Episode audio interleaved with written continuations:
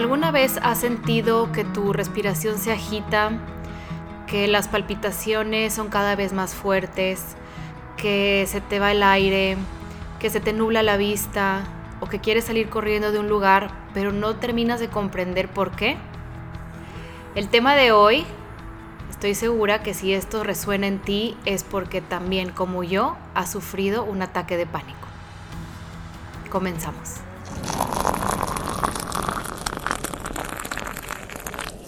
Hola, ¿qué tal? Bienvenido una semana más a Entre Letras y un Café. Me da mucho gusto tenerte aquí el día de hoy. Te doy la bienvenida si eres nuevo. El tema de hoy es un tema que sin duda cada vez más personas tenemos la, no quiero llamarlo oportunidad, pero sí que cada vez más personas lo vivimos, lo experimentamos y en ocasiones al ser algo totalmente nuevo para nosotros, no sabemos qué esperar.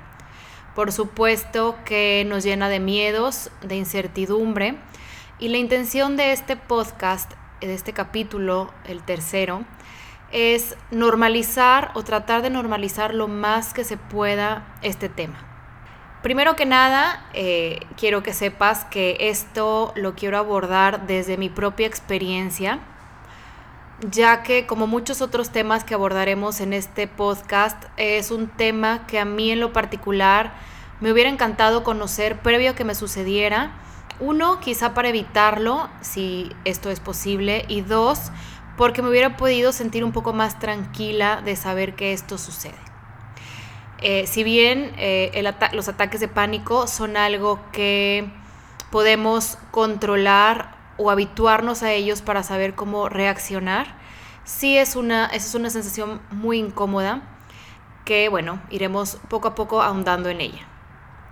Primero que nada, eh, para dejar claridad en qué es un ataque de pánico, es cuando la ansiedad se va al pico más elevado y esto causa que nuestro cuerpo entre en ese mecanismo ancestral que nos hace querer defendernos de un depredador. Entonces, pues antiguamente uno salía a cazar, salía a buscar comida y pues uno no sabía los peligros a los cuales iba a enfrentar. Entonces ante, la incertidumbre era normal que el cuerpo reaccionara de manera activa en sentir que las piernas se, quieren mover, eh, las palpitaciones porque es momento de correr, la sudoración de la mano porque pues obviamente nos tenemos que enfrentar a algo a lo mejor mucho más fuerte o más grande que nosotros. Entonces todos estos síntomas, al estar uno prácticamente en la actualidad sentado o en tranquilidad, pues cuando esto se dispara en nuestro cuerpo, por supuesto que causa angustia. Causa angustia porque uno creería que algo malo le va a ocurrir. Y sí, es bastante incómodo, no lo voy a negar, por supuesto que sí es incómodo, sobre todo porque pues uno está acostumbrado a que se le acelere el corazón cuando tiene un susto o cuando está haciendo ejercicio, eh, en movimientos que necesitan, no sé, subir escaleras, bajar bolsas del súper, en fin, situaciones que, que, ameritan que esto suceda. Sin embargo, cuando esto de la nada surge o bajo situaciones que uno no creería que se va a enfrentar a estos síntomas, pues sí saca de onda, por supuesto que sí saca de onda y precisamente por ello te quiero compartir una serie de anécdotas porque a todos nos llega a suceder en momentos en los que decimos, pero ¿por qué? ¿Por qué esto me pasa, no? Y bueno, a mí la primera vez que me ocurrió un ataque de pánico, recuerdo perfectamente el momento. Yo trabajaba en ese entonces en una agencia de publicidad. Como cualquier tarde, estaba trabajando en mi computadora y de pronto dije, quiero ir al baño, voy al baño, me lavo las manos y cuando intento salir del baño, el baño no abre. Y yo no sé por qué en ese momento, en lugar de guardar la calma, porque bueno, no pasa nada, pues por alguna razón no abre, pero pues se puede eh, tocar la puerta de tu lado para que alguien te escuche del otro lado, o no sé, cualquier otra, otra reacción. Mi reacción en esta ocasión fue sentir que el mundo se me achicaba, mi visión se acortó, empecé a ver todo negro, me empezó a faltar el aire. Y dijeras tú, bueno, era un lugar así muy pequeño, pues no, era un baño de tamaño normal. Entonces lo que yo hice fue empezar a golpear la puerta como pues, con mucha intensidad y empezar a gritar eh, ayuda, ayuda. Mi angustia en ese momento fue que, aparte de que no podía abrir la puerta, era que yo sabía que detrás de esta puerta había una cocineta y después estaba otra puerta que daba a la oficina donde estaban todos. Yo no sé con qué intensidad golpeé esa puerta, pero lo que sí sé es que después estaba una amiga mía y la persona que ayudaba en la limpieza tratando de calmarme y decirme, el baño se abre solamente de tu lado. Entonces, yo tenía en mi poder el abrir esa puerta, pero porque perdí el control, no sé por qué, y me dio este ataque de pánico, pues no vi, no vi la luz, ¿no? A partir de este momento ya salgo del baño, me relajo, pero a partir de ese momento algo cambió en mí. Yo siento que algo en mi cabeza cambió, algo en mi sentir cambió, porque esa angustia yo jamás la había sentido. A partir de este momento empecé a tener ataques de pánico mm, de manera recurrente. Eh, me pasaba en el tráfico, porque para esto, en esta época en donde yo vivo, hubo un huracán muy fuerte. Eh, mi carro me pasó tener que manejar por avenidas inundadas donde escuchaba el agua en las puertas del carro, donde sentía que el carro se movía por la cantidad de agua. Y, ahí fue cuando empecé también a, tener esos episodios de, de, pánico en los que pues yo decía, ¿qué hago? O sea, me dan ganas de salirme del carro y salir corriendo, pero pues no es viable, estás en una avenida, aunque haya agua, ¿cómo abres la puerta? O incluso en el tráfico normal, cómo, cómo tú, en dónde te orillas. Entonces, mi, mi solución para este tipo de situaciones era poner la música a todo lo que da de alto, eh, prender el, tener el aire acondicionado a tope o bajar las ventanas para sentir el aire, algo que me hiciera sentir viva, algo que me hiciera sentir que estaba ahí presente, porque la realidad es que mi cabeza y mi cuerpo lo único que querían era, era salir de ahí.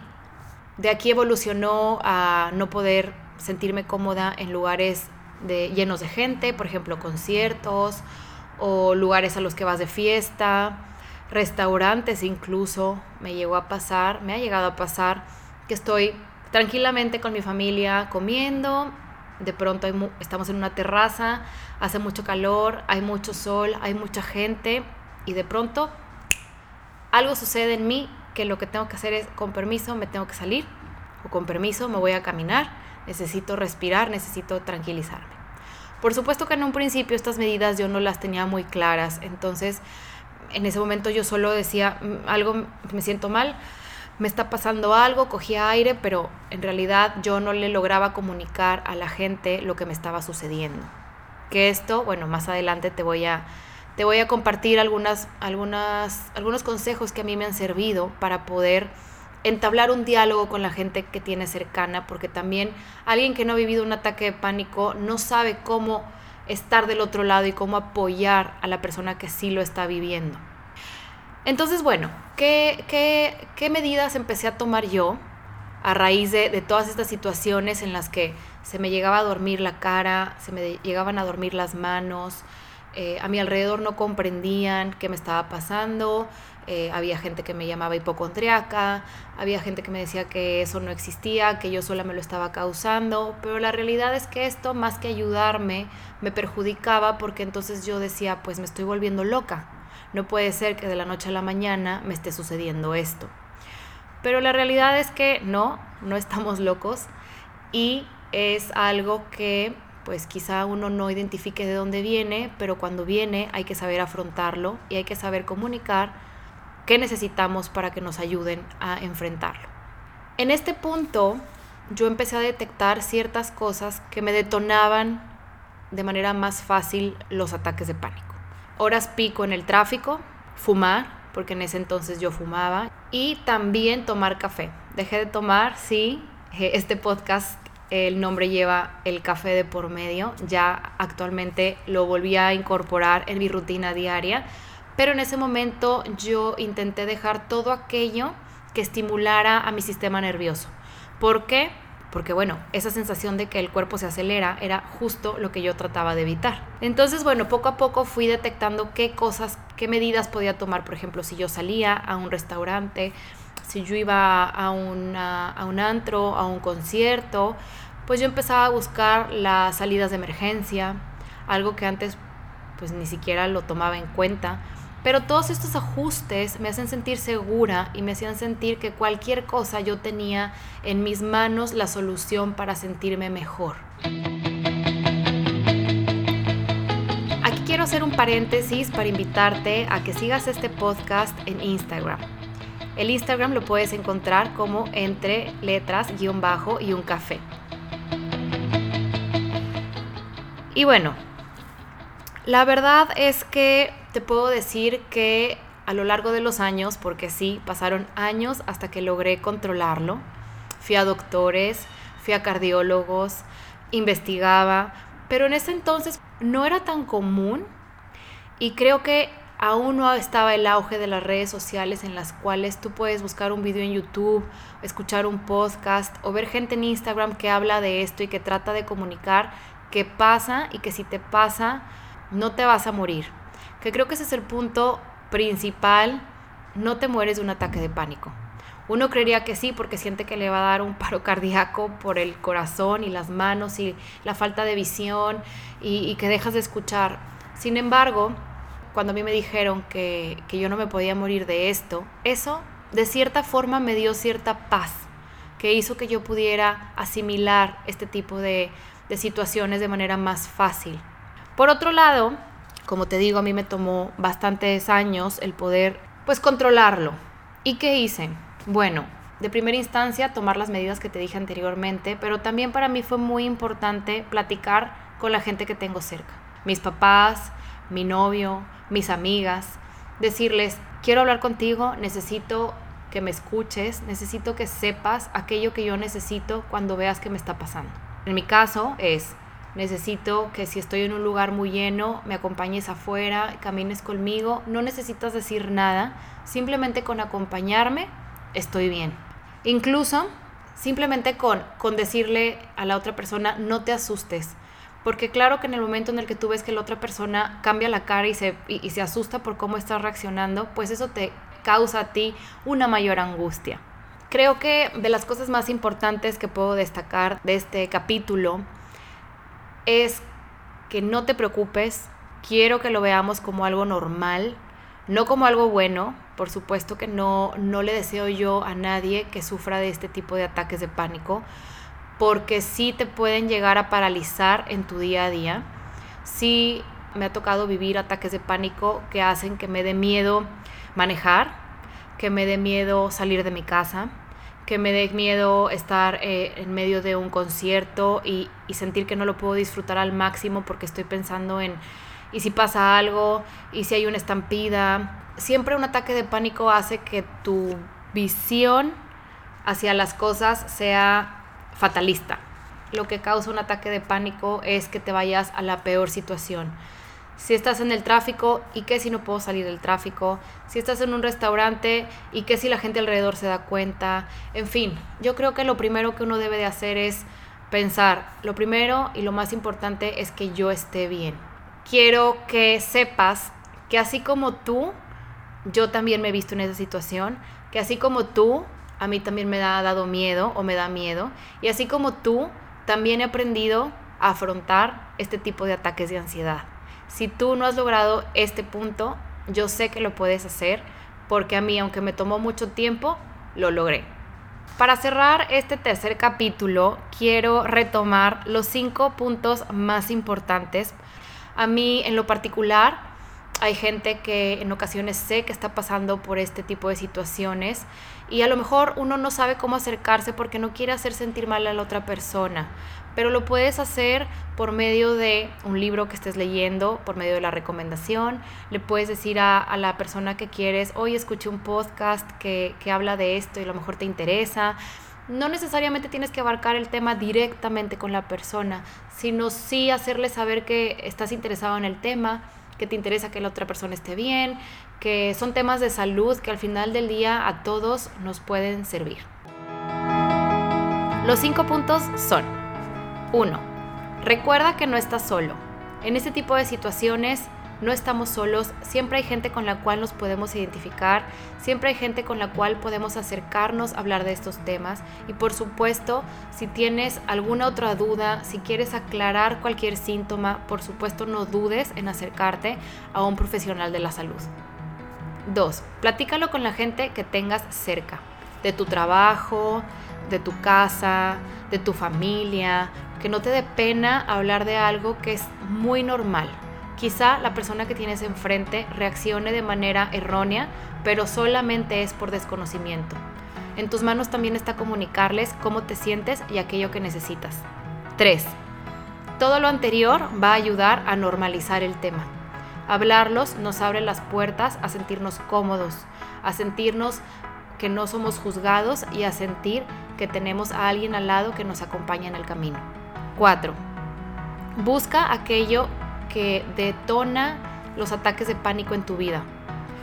Puede ser que tengas miedo a tu trabajo y que tanto estrés te esté detonando un ataque de pánico. Puede ser como a mí, el tráfico. Puede ser el tumulto. Incluso puede ser estar solo. A mí me ha pasado tener ataques de pánico estando sola. Y pues también hay que aprender a lidiar con ellos. ¿Cómo? Caminando, escuchando música, respirando, en fin. Esto me lleva al punto 5 que es precisamente una vez que hayas encontrado aquello que lo detona, también encuentres aquello que te ayuda a sentirte mejor. Puedes hacer ejercicio, puedes escuchar tu música favorita, puedes pararte a bailar tu música favorita, puedes hablarle a un ser querido, en fin, hay muchas herramientas y puedes incluso buscar en internet. Hay muchos artículos muy interesantes.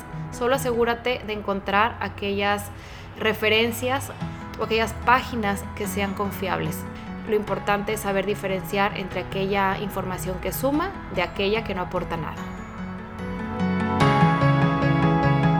Esto es todo por el capítulo del día de hoy. Me da mucho gusto que hayas llegado hasta aquí.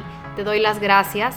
Este es un tema que a mí en lo personal me encanta porque somos cada vez más las personas que nos atrevemos a hablar de ello. Incluso hay personas que, que a día de hoy Mm, les cuesta trabajo aceptar que viven esto porque tienen miedo de que alguien les diga, te lo estás inventando, estás loco, eso no pasa. Pero si a ti que nunca te ha pasado estás escuchando esto, por favor te pido que desde la empatía escuches a quien sí lo está viviendo, porque es importante tener a alguien cercano que nos entienda, que nos escuche y que nos haga sentir bien te comparto nuevamente que este podcast tiene un Instagram, el cual puedes encontrar como entre letras, guion bajo y un café.